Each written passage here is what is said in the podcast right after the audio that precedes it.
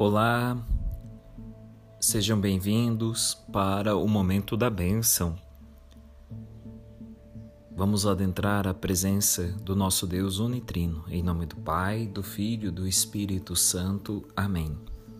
A minha saudação especial a você que nos acompanha pelo WhatsApp, pelas plataformas digitais, pela Gimirim FM a nossa grande parceira na evangelização. Neste tempo do advento, o Senhor nos convida à vigilância, e a nossa vigilância deve ser ativa. Atenção às pequenas coisas. Este é o segredo deste tempo do advento. Preparar o coração para aquele que há de vir, Jesus de Nazaré. E o Evangelho sempre é fonte dessa preparação do nosso coração para que sejamos melhores. Vamos ouvi-lo?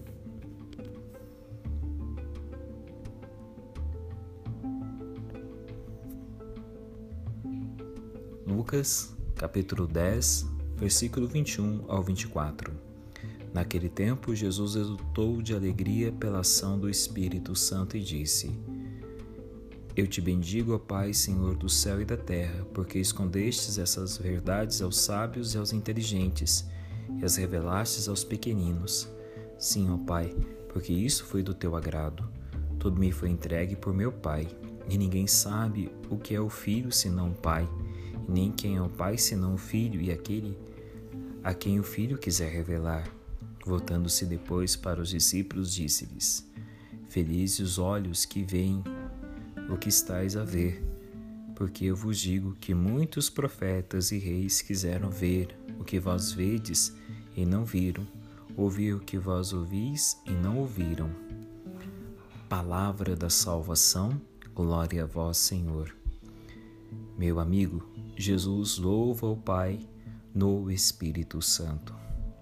Isso significa dizer que Jesus se encanta com a beleza do Pai em todas as obras criadas por Ele. Isso mesmo. Jesus começa a observar a nobreza daqueles que têm o coração reto, simples, humilde. Jesus começa a observar a acolhida das pessoas mais simples ao seu projeto de amor. E aí então ele apresenta uma grande oração de louvor.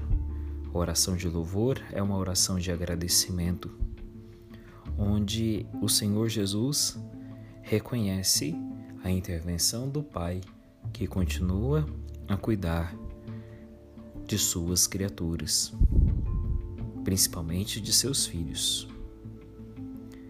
Pois bem, o que este Evangelho quer nos dizer? Esse Evangelho quer nos mostrar que nós cristãos precisamos aprender a rezar orações de louvores. A minha oração, a sua oração, é apenas oração de petição, de súplica.